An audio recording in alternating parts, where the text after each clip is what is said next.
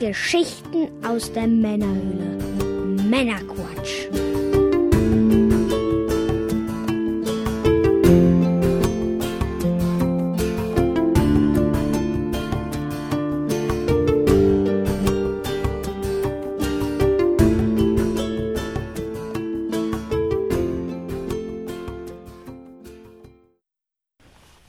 So, willkommen zur Bonusfolge mit dem Interview Jens Brinkmann hier auf Patreon oder in eurem Patron RSS-Feed, je nachdem, wie ihr uns hört. Ja, wie wir schon auch im regulären Podcast erwähnt haben, wir waren bei Jens Brinkmann zu Gast, der Mitorganisator der Retrobörsen und er hat auch ein kleines Projekt mit einem, der einen Bunker äh, mit einschließt. ähm, das äh, Videospielarchiv.de. Dort werden also Kulturgüter in Sachen Videospielen konserviert und Eingelagert. gepflegt, eingelagert. Und äh, ja, darüber haben wir mit ihm gesprochen. Es war ein sehr schönes Interview, ein sehr schöner Tag, den wir da verbracht haben mit ihm. Ja, die, das ist die Langfassung vom Interview. Da wollen wir gar nicht lange drum herum reden. Viel Spaß. Wir wünschen euch viel Spaß bei der Langfassung des Interviews mit Jens Brinkmann. Und dann hören wir uns anschließend nochmal kurz wieder. Viel Spaß. Und tschüss. Ja, wer bist du? Was machst du? Wer bist du eigentlich? Was machst du hier? Nein, ähm, äh, gut. Äh, mein Name ist Jens Brinkmann. Ich bin Mitorganisator der Retro-Börse für klassische Videospiele, die in Deutschland und Österreich stattfinden. Und nebenbei mit ein paar Leuten betreiben wir ein äh, Videospielearchiv oder befinden uns da im Aufbau. Wie hat das denn bei dir angefangen? Seit wann spielst du Videospiele? Seit wann spiele ich Videospiele? Okay, die, ähm, ich erinnere mich an mein erstes Mal. Das ist immer ganz gut, finde ich, wenn man sich noch dran erinnert. Die, äh, das war, ich, äh, es muss 1977, 78 rum gewesen sein. Wir waren bei äh, meiner Patentante zu Besuch und die hatten Pong. Und ich habe das dann gespielt mit meinem äh, Cousin, Großcousin. Es spielt ja auch keine Rolle. Auf jeden Fall haben wir dann äh, Pong gespielt und ich war davon so begeistert, dass ich äh, meine Eltern darauf angesprochen habe, gesagt habe, das brauchen wir auch. Sie fanden das nicht. ähm, ja, genau. Und man kann jetzt viele Jahre überbrücken mit was ich gespielt habe, immer bei Freunden, weil, ich, weil es tatsächlich keine Videospiele gab zu Hause. Ähm, also das erste, die erste Konsole, die ich mir gekauft habe, war dann als ich Zivildienst gemacht habe, vom ersten Sold ein Super Nintendo mit Donkey Kong Country war dann quasi die erste eigene Konsole, die ich hatte. Und vorher habe ich natürlich das gespielt, was sozusagen dann bei, bei, bei Freunden rumstand. Also die einmal durch von Pong, Atari 2600, Vectrex, äh, C64, ähm, alles mögliche, Amiga und so weiter. Da hat die Leidenschaft dich gepackt. Wie alt warst du da, als das Pong gespielt wurde beim Cousin? Da war ich, da, also da muss ich so drei, vier, vielleicht auch fünf gewesen sein. Also das ähm, ist so ein bisschen, ich erinnere mich nicht genau, wann es war, aber ich, man kann es ja ein bisschen re- rekonstruieren, wann das, wann sie es dann wahrscheinlich irgendwie bekommen haben. Ja. Also, Ja, cool. Und äh, ja, du bist jetzt auch Sammler. Wir stehen hier auch gerade in einer schönen Sammlung. Ähm, wie groß ist denn die Sammlung ungefähr? äh, du meinst Zahlen jetzt, oder? Ja, Zahlen ist äh, also mit viel Leidenschaft zusammengetragen. Äh, zunächst ähm, habe ich mich darauf beschränkt, die Dinge zu sammeln, die ich gerne mag und äh, die, die ich nicht kannte. Und ähm, ja, im Laufe der Zeit sind dann halt etliche Spiele zustande gekommen. Ja, ich weiß, er verdreht die Augen, wartet auf eine Zahl, aber Zahlen finde ich in dem Zusammenhang eig- eigentlich komplett uninteressant, weil ähm, ja, ich kann das begründen, weil sozusagen das ja nicht ein wirklicher Indikator dafür ist, wie groß die Leidenschaft ist. Also wenn jetzt jemand zum Beispiel die Leidenschaft nur fürs Vectrex hat und alle Originalspiele hat und die leidenschaftlich spielt und so, ist ja die Sammlung ähm, von der Stückzahl her relativ klein, aber sie kann halt mit genauso viel Leidenschaft äh, zustande gekommen sein. Ähm, deshalb ist, bringt es jetzt irgendwie nicht, ja, einfach irgendwie eine Zahl in den Raum zu schmeißen, dann denkt, ja, oh, hat der viel oder hat der wenig oder irgendwas, sondern ähm, ich denke einfach mit viel Leidenschaft in den letzten knapp 20 Jahren zusammengetragen. Und, äh, Was ist denn deine größte Leidenschaft hier? die größte Leidenschaft ähm, interessanterweise ist die größte Leidenschaft gerade. Schauen nebenbei läuft gerade Fußball, das musste sein. Also ja, genau. Äh, die größte Leidenschaft, äh, nein. Ähm, also sammlungstechnisch ist die größte Leidenschaft, Dinge, äh, Systeme zu sammeln, die äh, nicht Mainstream waren und aus den 70ern und ganz frühen 80er Jahren kommen. Also da ist, steckt so meine persönlich größte Leidenschaft drin. Ist der Jaguar knapp vorbei. Der Jaguar ist knapp vorbei, das stimmt. Ähm, aber jetzt zum Beispiel Interton-Systeme, Interton, äh, die, wo, von denen es dann ja auch Klone gibt, und so weiter, Varianten aus europäischen Ländern, keine Ahnung, alles Mögliche. Also solche Sachen, das ist halt sammlungstechnisch sicherlich die, die größere Leidenschaft. Spieletechnisch ähm, bin ich eigentlich wahrscheinlich eher so bei äh, 16-Bit-Systemen zu Hause. Hatte ich ja auch erwähnt, dass meine erste, meine mhm. erste eigene Konsole halt dann das Super Nintendo war und da ähm, das, das ist dann schon eher 2D Jump and Run zum mhm. Beispiel, irgendwas, was ich gerne spiele. Ähm. Und gibt es äh, besonders schöne Sammlungsobjekte, die du hast, die du, die besonders schön findest, jetzt unabhängig von favoriten Systemen? Keine Ahnung, irgendwas besonders Seltenes oder besonders Kurioses? Ähm, ja, also kuriose Sachen gibt es natürlich ein paar. Also die, ähm, ich könnte ein paar jetzt aufzählen halt aus diesen, aus diesen uralt Systemen, aber es gibt wahrscheinlich keine Handvoll Leute, die das zu würdigen wüssten. Mhm. Ähm, deshalb ist es irgendwie ein bisschen ähm, nicht, nicht so das äh, Ding. Also eigentlich, ich beim Sammeln selber, ähm, ich habe die größte Leidenschaft für normale Verkaufsversionen, also mhm. jetzt auch bei neueren Systemen, wo es zu allem irgendwie unterschiedliche Systeme äh, äh, unterschiedliche Versionen gibt, habe ich halt eigentlich am meisten Spaß daran, die ganz normale handelsübliche Verkaufsversion zu bekommen ja. und nicht irgendwie mit irgendwelchen Tüchern, Karten, Büchern irgendwie dazu, ähm, sondern halt die normalen Versionen. Mhm. Deshalb fehlt mir da also fehlt mir da zum Beispiel dann irgendwie die mhm. XY Collectors Edition oder okay. sowas. Ähm, und das habe ich eigentlich bei alten Systemen auch. Also ich zum einen System, was ich gerne gesammelt habe, ist zum Beispiel der Game Boy Color. Da gibt es auch ein paar Big Boxen, Collectors mhm. Editionen und so, ähm, die ich aber ein, einfach auch ignoriert habe beim Sammeln. Also ich habe mhm. dann immer geguckt, die normale Version zu bekommen. Und ähm, ja, jetzt einzelne Objekte ähm, aufzuzählen, mhm. ist nicht. Äh, ja, wüs wüsste ich jetzt nicht. Mhm. Also das, das ich bin eben an einem äh, Fernseher vorbeigegangen, wo ein CDI zum Beispiel eingebaut wurde. Fand ich cool. Ähm, sowas hatte ich eher gedacht. Ach so, sowas hast du gedacht, okay. Ähm, ich hatte sogar mal einen zweiten davon, den der aber das Angebot, was ich dafür bekommen habe, war so lukrativ, dass ich es nicht ausschlagen konnte. Der hatte sogar einen Touchscreen. Oh. oh, also auch mit einem eingebauten CDI. Ähm, ähm, die, die, Aufmerksamkeit ist ein bisschen geteilt gerade. 5 zu 0. 5 zu 0, genau. Ja, gut, also solche Dinge, ähm, also wir in, wir, wir sind ja unterwegs gewesen auch. Wir haben ja jetzt hier nicht nur zu Hause die Sammlung angeguckt, sondern sind auch in den Lagerräumen noch Kommen gewesen. Kommen wir gleich noch zu. Ja, genau. Ähm, und da sind natürlich schon ähm, Systeme bei, die äh, wirklich aus den frühen 70ern kommen, die, denen man ansieht, dass sie zu Hause zusammengebaut worden sind von irgendwelchen Leuten, die aber tatsächlich über diese Kanäle vertrieben worden sind und so.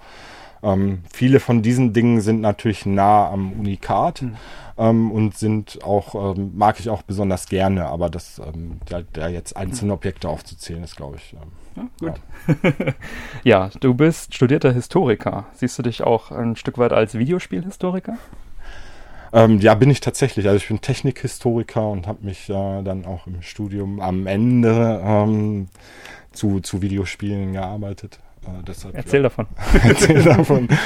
ähm, ja, also die, die, mich hat interessiert insbesondere die deutsche Videospielgeschichte ähm, und da ist mir aufgefallen ähm, zu irgendeinem Zeitpunkt, dass es eigentlich im Prinzip wenig Material dazu gibt. Also so die Fragestellung, wie sind eigentlich die Spiele nach Deutschland gekommen? Mhm. Wer, wie, was ist, woran liegt es, dass eine das ist ein Land, was halt im Bereich der Unterhaltungselektronik bis in die 70er hinein mit in der Weltspitze agiert, eigentlich im Videospielsektor nicht stattfindet. Und wir reden jetzt von, dem, von den Anfängen. Mhm. Also die deutschen großen Unterhaltungselektronikfirmen äh, haben alle Pong-Klone maximal mhm. herausgebracht. Also mhm. es gibt keine eigene Entwicklung. Mhm. Ähm, das ist komplett verschlafen worden. Also die Ent Ursprungsentwicklung findet natürlich in den USA statt und Japan übernimmt es ein Stück weit. aber Deutschland spielt keine Rolle. Also selbst in England ähm, gibt es ja Hardwarehersteller, die eigene Hardware rausbringen. In Frankreich gibt es Firmen, die, äh, die, die das auch tun. Ähm, aber in, in Deutschland gibt es halt dann Interton, wenn man schaut. Und tatsächlich gibt es, was Entwicklungen angeht, auch nicht viel mehr bis weit in die C64-Zeit hinein. Ja, interessant. Genau, und das war sozusagen dann auch mein, An äh, genau, die, die Frage hatte ich irgendwie wieder vergessen. Ja, ich wollte, äh, worüber war denn zum Beispiel deine Abschlussarbeit? Die War Abschlussarbeit genau war darüber, eben oder? genau darüber, genau. Also da zu gucken, ob man, äh, ob man Wege findet, zu gucken, wie kommen denn eigentlich Videospiele nach Deutschland und was äh, das Ganze dann versucht zu untersuchen anhand von Zeitschriften. Ja, das heißt, weil es natürlich in der Anfangszeit keine Fachzeitschriften zu diesen Themen gibt, muss man in anderen Zeitschriften suchen und dann halt zu gucken, wie wird es dargestellt. Ja, dann kommen wir erstmal zur Börse, bevor wir dann zum Bunker kommen. Äh, du bist äh, mitverantwortlich für die Organisation der Retro-Börsen schon seit einiger Zeit. Ähm, seit wann gibt es die Börsen und wie kamt ihr auf die Idee, die zu veranstalten? Ähm, ja, also die Börsen gibt es seit, ähm, also unsere Börsen gibt es seit 2005. Wir haben äh, ein Sammlertreffen veranstaltet in Bochum, äh, war das. Das heißt Eurocon ist ein europäisches Sammlertreffen. Und da gehört traditionell so eine Tauschbörse zu für die Leute, die da hinkommen. Und dann haben wir gedacht, naja gut, ähm, es gab zu dem Zeitpunkt Retro-Börsen in anderen Teilen Deutschlands. Oh, wir, dann machen wir doch einfach diese Tauschbörse öffentlich. Ähm, da sind dann irgendwie ein paar Leute auch aus der Gegend hingekommen mit ein paar Verkaufssachen noch und ähm, ähm, nennen das Ganze Retrobörse. Also das war irgendwie so der Anfang, ohne jegliche äh, weitergehende Ambition dahinter. ähm, Und das lief ganz gut. äh, das war ich, naja, also das war so, äh, dass diese Eurocon fand in einem Hotel statt hier in Bochum und das war so ein Hinterzimmer, wo sich sonst irgendwie, ähm, glaube ich, die Weight Watchers oder irgendwie alle getroffen haben oder so. Also es war ein sehr kleiner Raum. Und es waren auch äh, nicht sehr viele Besucher da, aber die haben schon ausgereicht, um den Raum zu überfüllen. Ja, die Reaktionen waren also im Prinzip wie heute. Ähm, es gab halt Leute, die gesagt haben, oh super, mach das auf jeden Fall nochmal. Und es gab halt Leute, ja, das war halt alles zu teuer, das war halt alles zu schlecht vom Zustand. Äh, kein Grund, da wieder hinzugehen. Also auch Leute, die seit Genau wie heute. Äh, ja, genau wie heute. Also wie, wie gesagt, das ist die Diskussionen, die heute geführt werden, sind alte Diskussionen mittlerweile für uns. Genau, und dann äh, haben wir uns entschieden, ähm, auf die zu hören, die das gerne eine Wiederholung haben wollten, haben halt eine Location gesucht dafür, sind dann ins Falkenheim gegangen. Und ja, im Lauf der Jahre ist das, also die, ich weiß nicht, wann du das erste Mal auf einer Börse warst von uns. Ich glaube 2008 oder so. Okay, also die. Hm. genau, da, ab da war es dann halt auch schon so ein bisschen größer. Also Mhm. diese, die ersten, die wir gemacht haben, waren halt auch wirklich sehr überschaubar. Ja, und dann ist es halt größer geworden und wir mussten irgendwie damit umgehen, dass es irgendwann größer geworden ist. Ähm, ja, bis dann halt äh, wir dann, ja, es irgendwann eigentlich immer größer Ja. wurde und wir dann Ihr seid jetzt- mitgewachsen. äh, wir sind, natürlich sind wir mitgewachsen. Ja, das ist- passiert ja automatisch. Also wenn die Aufgaben größer werden, muss man ja auch andere Dinge dann machen und lernen. Das passiert natürlich zum einen. Zum anderen hat man dann natürlich auch irgendwann eine andere Verantwortung für Dinge. Ähm, da, das heißt, da sind wir natürlich mitgewachsen, bis hin, dass wir dann auch irgendwann gesagt haben, also wir, wir können das nur noch machen, wenn wir eine Firma dafür gründen und ähm, dem Ganzen dann auch Strukturen geben, die dem gerecht werden. Also das, ähm, Nun gibt es ja diese Retrobörsen äh, unter demselben Logo deutschlandweit, sogar Österreich hast du gesagt. Ist das alles eine Firma oder äh, wie ist das organisiert? Ja, also die, nicht alle sind eine Firma. Es gibt halt quasi, also die ersten Ableger waren dann halt an Freunde, die gesagt haben, wir wollen das machen. Und dann haben wir gesagt, ja, dann macht das doch vielleicht mit demselben Logo, dann können wir da irgendwie ein bisschen ähm, voneinander profitieren, wenn wir dann irgendwie Werbung machen müssen, dass wir dann irgendwie alle Termine zusammen raus, äh, raustun und so. Also das sind halt insbesondere diese, die äh, Börsen in Österreich gewesen. Da, die Börse in Rosenheim ist so eine.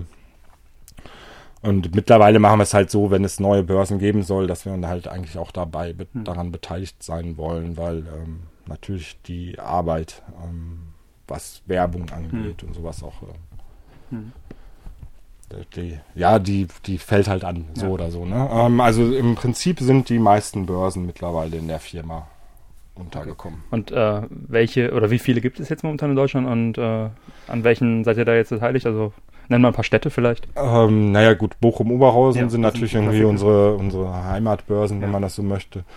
Dann haben wir im Norden Hamburg und Hannover und ähm, im Südwesten hatten wir einige gemacht, die Mhm. Möglingen, Mannheim, ähm, jetzt neu, Kaiserslautern. Ähm, im, als Konkurrenz zum Jagdfest haben wir dann äh, Hofheim im, Ja. im Taunus, also Hab zwischen. Frankfurt und Wiesbaden, sehr günstig gelegen, auch vom Ruhrgebiet und vom Rheinland perfekt zu erreichen. Wenn ihr nicht, ähm, wenn ihr halt euch nicht in irgendwelchen Hinterzimmern rumtreiben wollt. Wir müssen uns dann besser absprechen, glaube ich. Ja, gut, das werden, das sollte dann ja nach irgendwie ein paar Jahren dann auch mal klappen, dass wir das äh, hinkriegen.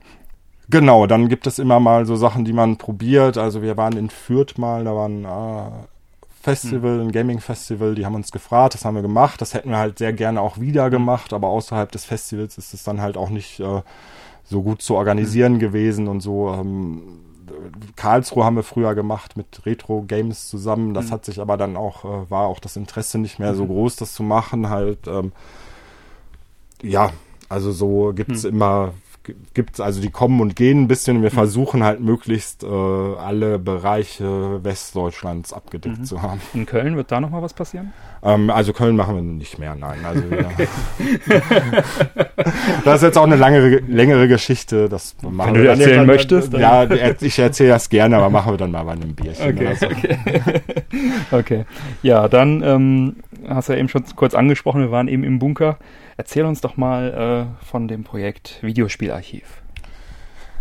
Ja, also Videospielarchiv, die Idee war, dass man, ähm, dass wir mit einigen Leuten uns mal zusammen oder mit einigen Leuten zusammengesessen haben, die halt, ähm, sagen wir mal, Sammlungen haben in mit größeren Stückzahlen an Objekten und wir überlegt haben, naja, was, was ist eigentlich das Ziel? Also was will man dann eigentlich machen? Weil irgendwann kommt man auch beim Sammeln an den Punkt, dass man dann doch auch schon mal drauf guckt und denkt, okay, eigentlich bist du halt schon ziemlich bekloppt, das alles anzuhäufen. Ähm, also wo soll das hinführen? Weil man dann irgendwann feststellt, okay, als Privatperson braucht man es eigentlich nicht.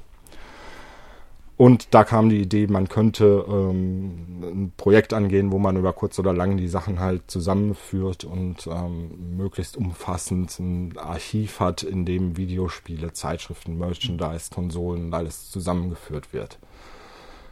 Äh, genau, im Bunker haben wir gesehen, dass das zumindest was den Bereich Literatur, Videos äh, und einige k- kleine Sachen halt passiert ist mittlerweile. Also da haben wir einen Raum eingerichtet mit, mit Regalen, Zeitschriften zusammengeführt in etwa 10.000 Hefte, vielleicht auch mehr. Also wir haben es noch nicht ganz genau zählen können, weil wir immer noch ein bisschen dabei sind, auch Doppelte auszusortieren und so können auch mehr sein. Ja. Ähm, ja, genau. Und das, das ist so der Anfang. Äh, und das Ganze soll dann irgendwann ähm, in, in Schritten gesichert werden, was wir mit den Videokassetten gemacht haben schon, dass wir die digitalisiert haben. Äh, und das soll auch mit Zeitschriften passieren, das soll auch mit Spielen passieren und, und so weiter. Ein paar Konsolen lagen da auch rum. Ja, die gut, die Konsolen waren ja, das war, wir hatten da ja mehrere Räume, der eine, also der Hm. Äh, mehrere, zwei sind, mehrere, sind mehrere, genau.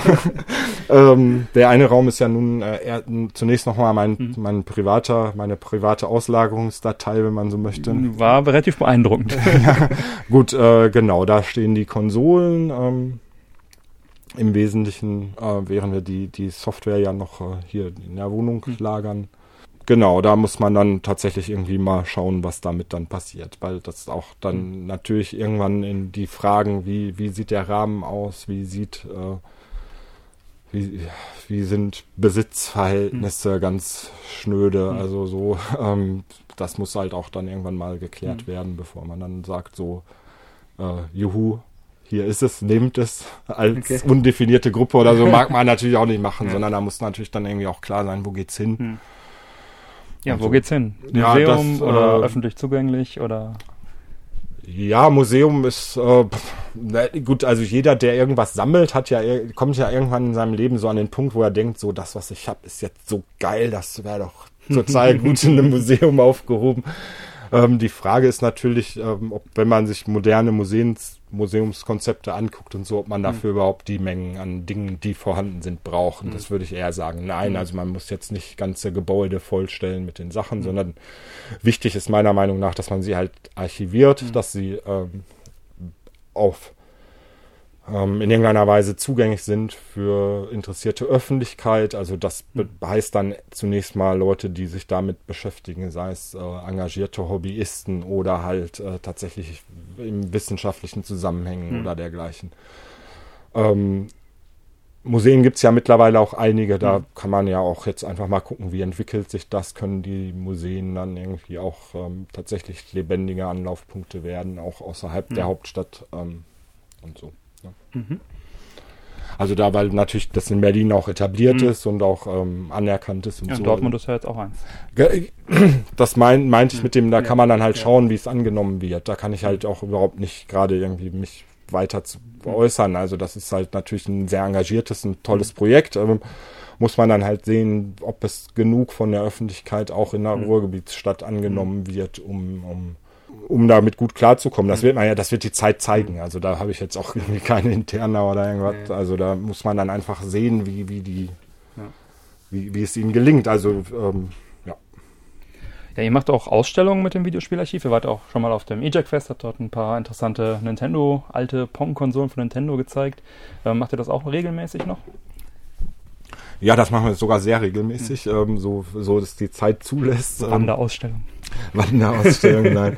Also wir haben tatsächlich auch an Museen schon Sachen mhm. verliehen. Ähm, das ist natürlich jetzt sozusagen dann ähm, immer auch mit einem gewissen Aufwand verbunden. Wenn, wenn immer wir das leisten können, wenn wir angefragt werden, machen wir das halt sehr gerne. Mhm. Ähm, Gibt es halt natürlich zwei unterschiedliche Sachen, die man machen kann. Zum, einmal, zum einen wirklich in Museen, dann ist es mhm. oft halt in Vitrinen. Mhm. Ähm, plus dann irgendwie was, was spielbar ist mhm. für die Besucher oder halt eben wie auf dem äh, E-Jack, sagst du, nennst du das? Ne? Ja. Ich sag immer E-Jack-Fest. Ne? Ich bin äh, ja. E-Jack-Fest. Ähm, Jeder wie er mag. Ja, ja, gut.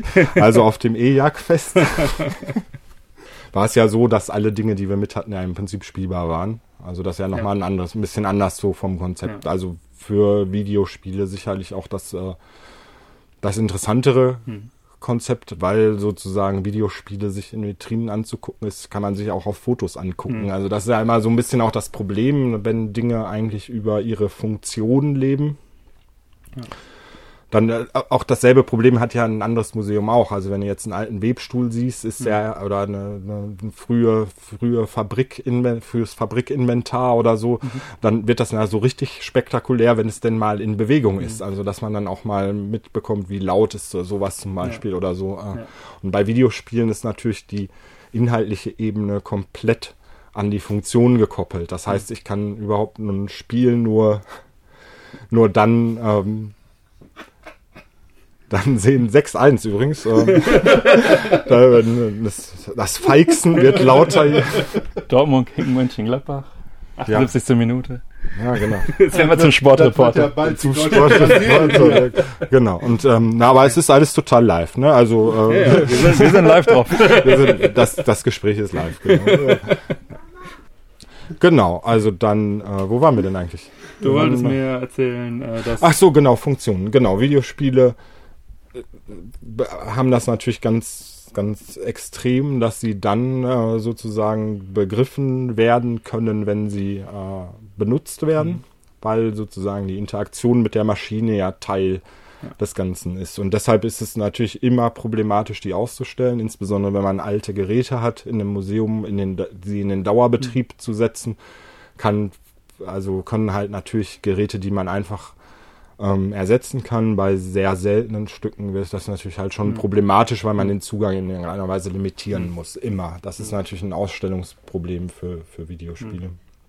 Ja gut, äh, haben wir, wir machen im Prinzip äh, natürlich gerne Vitrinenausstellungen mhm. auch, weil die äh, nicht sehr betreuungsintensiv sind. Also wenn man jetzt zum Beispiel auf der Gamescom, wo du glaube ich ja auch warst, ja. Ähm, ist ja der Unterschied, ob man ähm, Vitrinen befüllt, mhm. zwei. Das kann man halt machen, fährt man am ersten Tag, am Aufbautag hin, ja. packt die Sachen in die Vitrine. Ich meine, gut, ist ja auch ein bisschen Vorbereitung, was Klar. wollen wir reinstellen, was, wie wollen wir es beschriften und so. Also ist jetzt schon auch ein bisschen Arbeit, aber dann halt hinterher zu sagen, dann muss man eigentlich während der Tage nicht mehr da mhm. sein.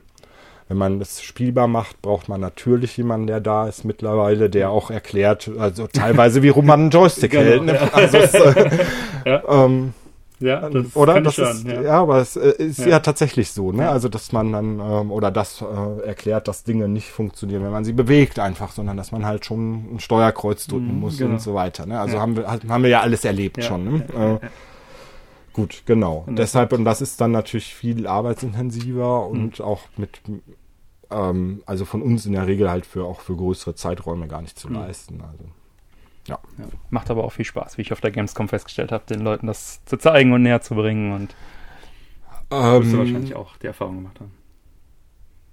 Ja, also wir haben ja, wir machen das ja auch als in der Gruppe. Es gibt halt auch in der Gruppe Leute, denen das sehr viel Spaß macht. ähm, das, ähm, nee, das ist ja okay. Also ich, das, ähm, ich kann das auch machen, aber es ist jetzt nicht so, dass ich, dass mein Herz dafür aufgeht, dann, dass ich, wenn ich Leuten irgendwie erkläre, wie hm. sie den Joystick halten müssen. Ich bin dann eher immer ein bisschen genervt, dass ich denke, das weiß, das sieht man doch. Hm. Ist das aber, vielleicht auch der Grund, warum auf den letzten Börsen keine Ausstellungen mehr da waren? äh, das, das, stimmt so ja nicht. Also okay. wir hatten. Ähm, ja, korrigiere mich bitte. Ja, gerne. Ähm,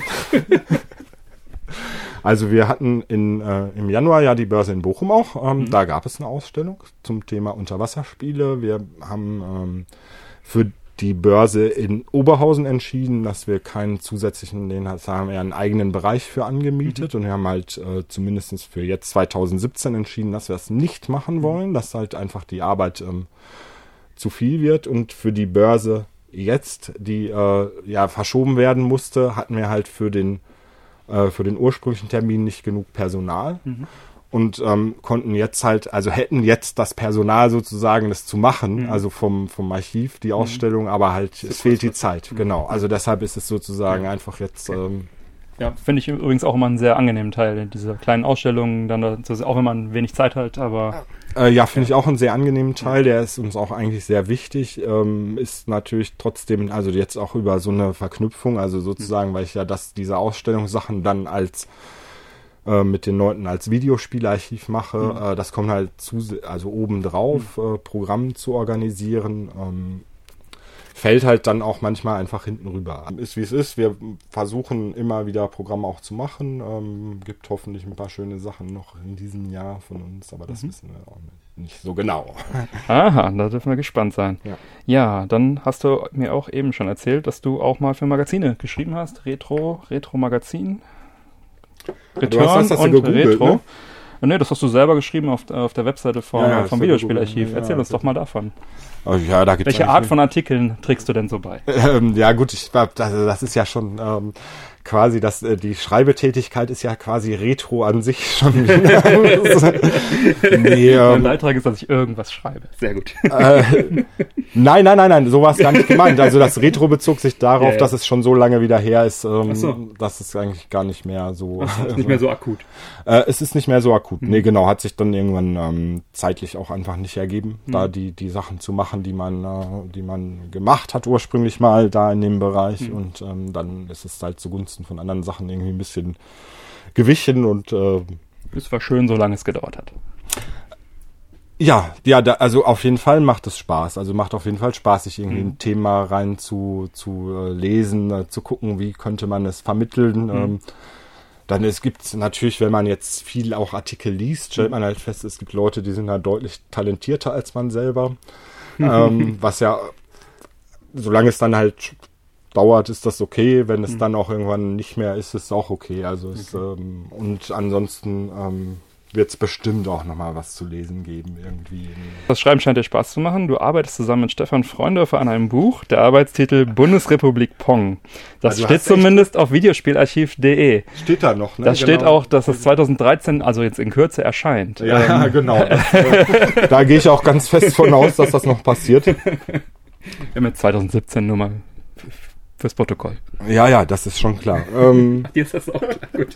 genau, also ein sehr engagiertes Projekt, was wir angegangen sind, ähm, was im Prinzip auch ein bisschen ähm, auf, einem, auf einer gemeinsamen äh, äh, Leidenschaft für Videospiele-Geschichte basiert, was ein bisschen äh, darauf basiert hat, dass ich ja, wie, wie ich gesagt habe, auch an der Uni mich damit mal beschäftigt mhm. habe und das dann eigentlich auch so die Idee war, kann man das denn nochmal, also ein paar Grundlagen, mhm. die halt geschaffen worden sind, was, was äh, Quellen angeht und so, äh, kann man das mhm. vertiefen, mhm. kann man halt Sachen wie äh, Who is Who Listen, die erstellt worden sind Mhm. für die frühe deutsche Industrie und so kann man das nutzen. Wir haben sogar, ähm, sind sogar zu Leuten gefahren, haben Interviews gemacht, haben also Mhm. einige ganz interessante Sachen herausgefunden und wie, wie das dann mit solchen Projekten oftmals ist, ähm, ist es irgendwann ein bisschen zum Erliegen gekommen. Und die Wiederaufnahme ähm, erfolgt sehr, sehr hoffentlich irgendwann, weil, ähm, weil wirklich, ähm, ich glaube, es auch sehr interessante Sachen da gibt und auch, ähm, aber das steht komplett in den Sternen. Also eigentlich müsste, äh, müsste das auch mal da von der Seite gerade verschwinden. Nein, aber ich, also wir haben halt dann irgendwann mal so eine Webseite gemacht und da war das halt gerade aktueller als es jetzt ist. Ich glaube, wir haben sogar das Datum irgendwann nochmal angepasst. Ähm, was mit den, also das ist ein, äh, eins der Buchprojekte, äh, die ich hoffe einfach mal auf 2018, dass es da Mhm. was gibt, aber sicherlich nicht Bundesrepublik Pong. Also das, Okay. das mit Sicherheit nicht. Also oder was heißt mit Sicherheit? Man soll nie, nie Ja. sagen, aber ähm, vielleicht ergibt sich da auch noch mal was, aber ähm, das, das glaube ich eher nicht, dass das so schnell geht.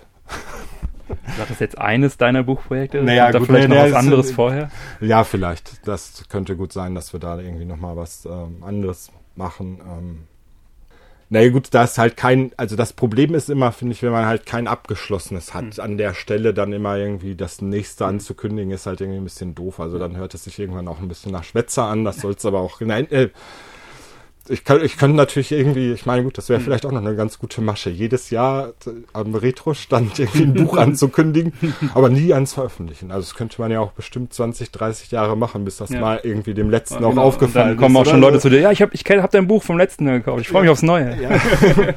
nee, gut, ähm, deshalb, ähm, nein, keine, keine irgendwie Ankündigung. Ähm, ich hoffe sehr, also, dass es nächstes Jahr da was gibt. Ähm, und dann ko- könnt ihr gerne nochmal vorbeikommen. Dann können wir, können wir ein Buch zusammen äh, in den Podcast bringen, was ich halt auch sehr spannend fände, ins- weil äh, könnten wir das Wir kommen drauf zurück.